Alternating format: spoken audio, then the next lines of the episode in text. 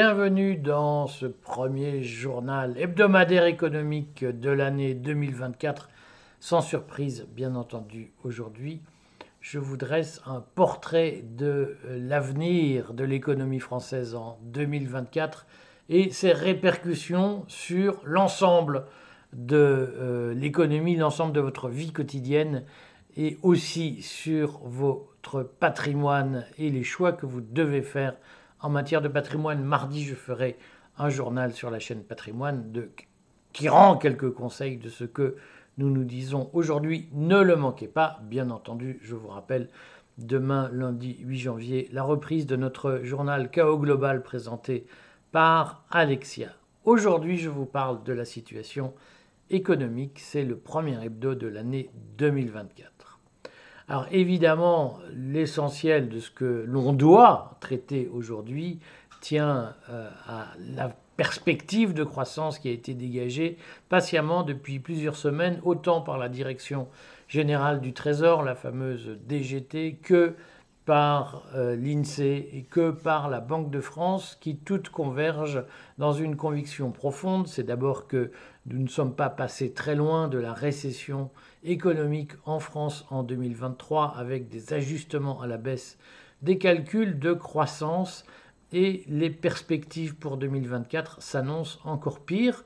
Alors selon euh, l'INSEE, nous aurions au premier trimestre et au deuxième trimestre chacun une progression de notre produit intérieur brut de 0,2%, ce qui est un chiffre historiquement bas. Et c'est un chiffre qui est prononcé en toute connaissance des causes d'aujourd'hui. C'est-à-dire que s'il devait y avoir une guerre au Proche-Orient qui devait s'étendre, comme on voit bien que le gouvernement israélien, poussé par les Américains, cherche à le faire en étendant le conflit au sud-Liban, en Iran, s'il devait y avoir une nouvelle crise, par exemple en Ukraine, avec euh, un durcissement face à un effondrement militaire ukrainien, suivez nos journaux hebdomadaires pour euh, percevoir la trame de ce qui se passe sur les fronts dont on ne vous parle plus, s'il devait y avoir une tension internationale grandissante, il y aurait bien entendu un ralentissement économique accru et donc des difficultés supplémentaires inattendues. Je vous rappelle, ce faisant, les chiffres de l'inflation qui ont été publiés par l'INSEE la semaine dernière, qui indiquent que si globalement l'inflation reprend un peu du poil de la bête avec 0,2 points d'augmentation en, en décembre 2023 par rapport à décembre 2022, l'augmentation, le, galop de l'inflation est plus important sur les produits alimentaires, notamment sur les produits frais. Ça veut dire quoi? Ça signifie que dans un contexte de ralentissement économique tel que nous commençons à le sentir, l'inflation sous-jacente, c'est-à-dire la hausse des prix hors des prix de l'énergie, cette inflation sous-jacente progresse par rapport à 2022. Vous vous souvenez que Bruno Le Maire nous avait dit en, mai 2022 que tout ça, fin 2022, serait fini. Puis vous avez dit ce sera plutôt pour la mi-2023, puis pour la fin 2023. Fin 2023, on, constate que euh, quel que soit le prix du pétrole et du gaz naturel, les prix augmentent plus vite en 2023 qu'en 2022. Les prix alimentaires, notamment, sont les prix qui comptent pour vous. Ça signifie qu'il y a une inflation sous-jacente qui reste vivace. Beaucoup de marchés financiers pariaient sur la baisse des taux d'intérêt, notamment des taux directeurs des banques centrales face au ralentissement de l'inflation. On voit bien que ce pari était prématuré. Ça se voit dans les chiffres de la bourse. Les actions dès début 2024 sont en baisse parce que les marchés arrêtent de spéculer sur du rêve, sur une baisse rapide des taux d'intérêt et comprennent que l'inflation reste vivace et que les taux d'intérêt vont rester euh, élevés pendant encore un certain temps. Ça signifie donc que le loyer de l'argent va rester élevé, que l'accès au crédit immobilier va rester compliqué, que la crise immobilière va durer, que les prix vont continuer à baisser, sauf en France à cause des JO 2024, au moins sur les locations. Et ça signifie que les taux d'emprunt auxquels les États ont accès pour refinancer leurs dettes vont rester élevés et donc que l'argent va être cher, beaucoup plus cher qu'avant, ce qui va être un problème. Alors, face à ce contexte négatif, comment faut-il interpréter face à ce pari qui est fait que les taux d'intérêt des, taux directeurs des banques centrales vont rester élevés? Euh, Comment faut-il comprendre le, ralentissement de la croissance et même cette espèce de chemin que nous prenons vers une quasi-récession économique? Alors ça, pour beaucoup de gens, je sais, beaucoup de gens, il y a, une espèce de manie euh, actuelle, euh, d'hystérisation actuelle, consiste à dire on s'en fout, tout ça n'est pas grave, c'est du capitalisme, c'est de l'argent, ça compte pas, etc. En réalité, euh, ça a un impact direct sur votre vie privée, sur votre vie quotidienne, cette difficulté économique, ce ralentissement de la croissance, pour des raisons que je vais essayer de vous expliquer. C'est que l'ensemble des prévisions économiques qui servent de base au calcul du budget de l'État, l'ensemble de ces prévisions économiques, eh bien, il est fondé sur un contexte de croissance. Et généralement, il est fondé sur une référence par rapport au produit intérieur brut.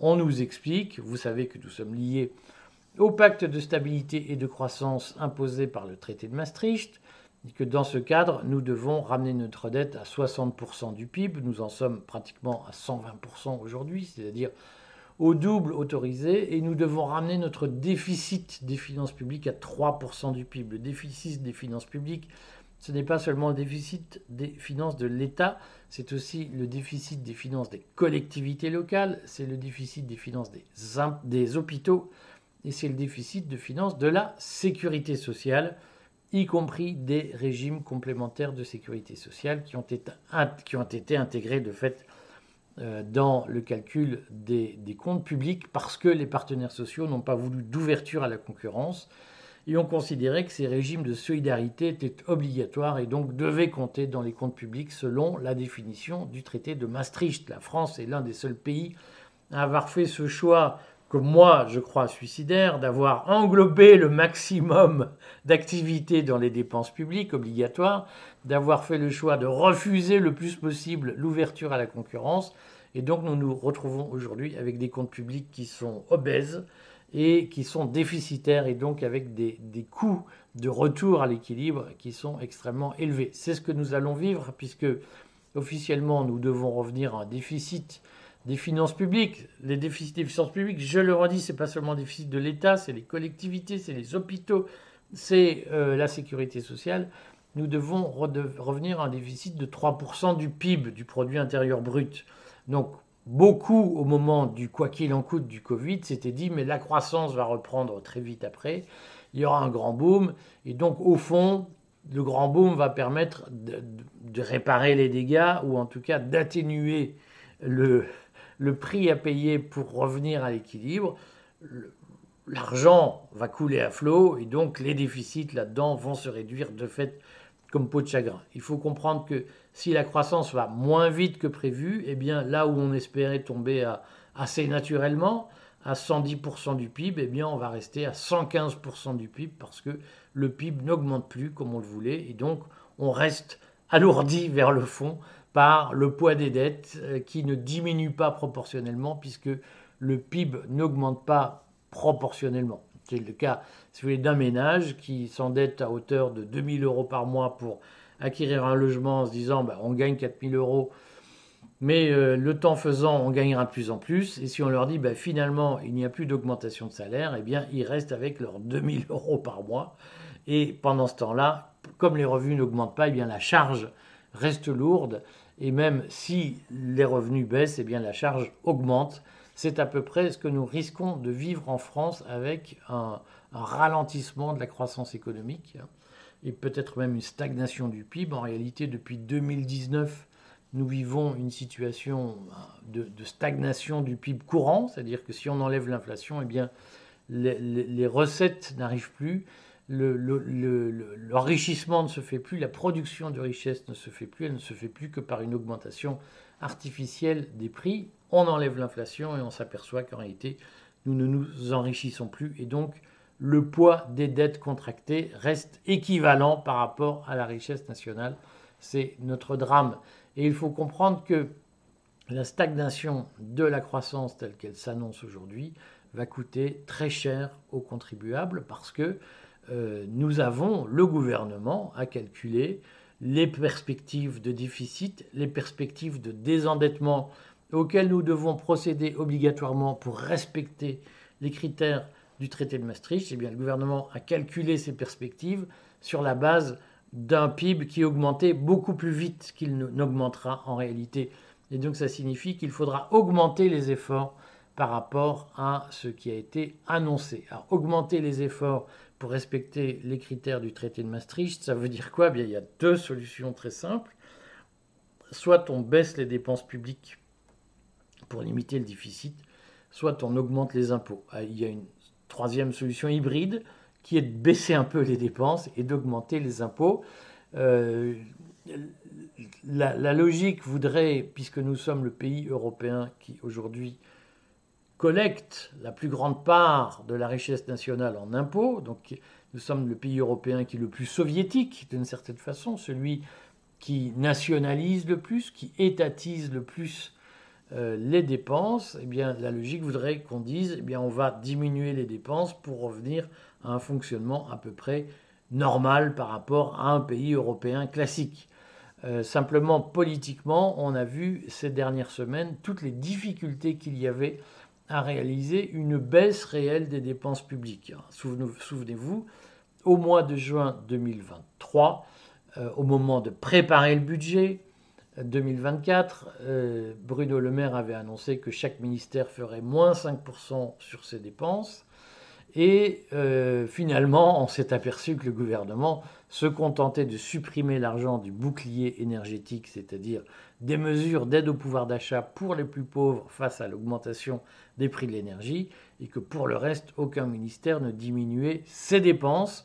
Ça signifie que politiquement, il n'y a plus d'autorité dans ce pays capable d'imposer une baisse des dépenses au ministère. Ça devrait être le rôle du ministre des Finances que de dire à ses collègues maintenant vous diminuez la voilure et Bruno Le Maire n'y arrive pas. Donc ça signifie que nous sommes aujourd'hui plafonnés dans un système où les dépenses ont beaucoup de mal à diminuer. Ce qu'on a compris dans les arbitrages qui ont été rendus, c'est que les seules économies qu'on peut faire en matière, en matière de dépenses publiques, ce sont des économies qu'on impose aux consommateurs, aux contribuables. Mais le gouvernement n'arrive pas à imposer à ses fonctionnaires des baisses de dépenses.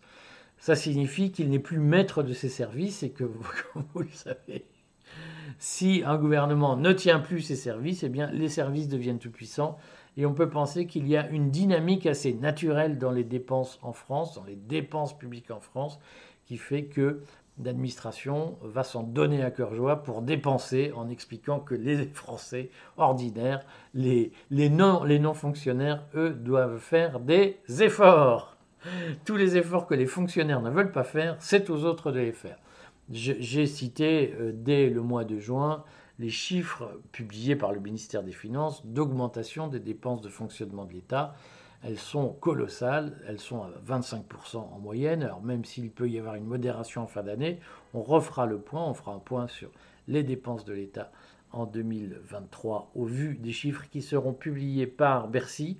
Mais enfin, on voit bien qu'il y a une dynamique des dépenses de l'administration, notamment des dépenses de fonctionnement, des dépenses de voitures, de personnel, de, de fourniture de bureaux, de tout ce que vous voulez, cette dynamique est très élevée, beaucoup plus élevée que l'inflation, beaucoup plus élevée que votre, que votre salaire à vous. Hein, et donc, c'est vous qui devrez payer, on le sait, l'aide pour faire face aux dépenses d'essence, d'énergie, de gaz va baisser. Et globalement, on peut penser qu'il y aura un choix qui sera fait dans les années à venir de ne pas diminuer les dépenses pour ménager le soutien des fonctionnaires au gouvernement. Et donc le choix qui sera fait progressivement consistera à augmenter les prélèvements obligatoires, c'est-à-dire les impôts sous leurs diverses formes. Il y a plusieurs façons d'augmenter les impôts. Il y a une façon euh, faciale, j'allais dire, claire, pure, franche, consiste à dire, bien vous payez avant 41% d'impôts, maintenant vous allez payer 46-47%. Il y a une autre façon aussi franche, c'est de dire ben maintenant on va créer un impôt sur les loyers que vous ne payez pas. C'est-à-dire que si vous êtes propriétaire de votre logement, un logement, le logement que vous occupez comme en tant que propriétaire, en tant qu'habitant, si vous deviez le louer, il vous coûterait 1500 euros par mois. Eh bien, vous allez payer un impôt sur les 1500 euros de loyer que vous ne payez pas parce que vous avez eu la mauvaise idée d'être propriétaire. C'est ce qu'on appelle le loyer notionnel. Donc toutes ces idées-là peuvent exister, mais il y a des façons plus perfides d'augmenter les impôts. Il suffit par exemple de dire bien l'inflation augmente, mécaniquement les salaires augmentent, mais on ne touche pas au barème de l'impôt. Donc ceux qui étaient dans la petite tranche jusqu'ici vont mécaniquement passer dans la tranche supérieure. Ça va augmenter les recettes. C'est une façon perfide d'augmenter les impôts. Il peut y en avoir bien d'autres. C'est probablement sur cette ligne-là que le gouvernement va se situer, c'est-à-dire que le gouvernement va probablement laisser dériver, comme il le fait déjà, les recettes publiques pour abonder les caisses de l'État en évitant d'avoir à baisser les, euh, les dépenses euh, publiques, notamment les dépenses d'administration, notamment les dépenses les dépenses salariales. Vous savez qu'il y a une pression des fonctionnaires pour que leur salaire augmente. C'est une pression qui existe sur l'ensemble du marché, si j'ose dire, mais évidemment, toute augmentation de salaire dans la fonction publique sans diminution des effectifs produit une augmentation mécanique des dépenses publiques et donc produit du déficit public lorsque les comptes sont au rouge, comme c'est le cas aujourd'hui. Ça signifie quoi concrètement? Ça signifie que vous devez faire attention.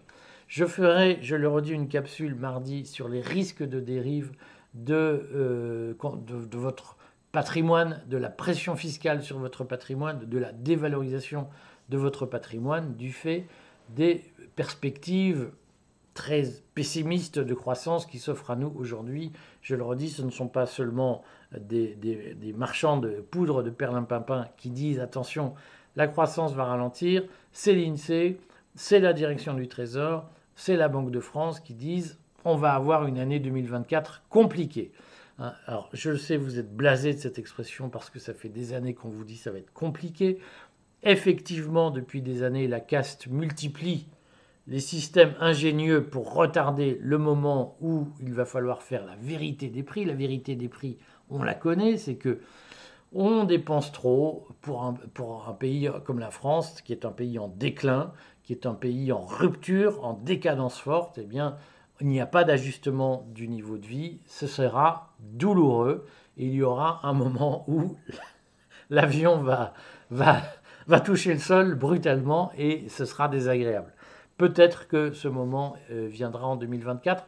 Je l'ai écrit dès le mois d'octobre, je l'ai dit, potentiellement la sécurité sociale en France aura des problèmes de trésorerie structurelle en 2024 parce qu'elle doit lever beaucoup d'argent dans des conditions qui sont extrêmement précaires, avec une réglementation qui n'est pas adaptée au financement à long terme de la protection sociale.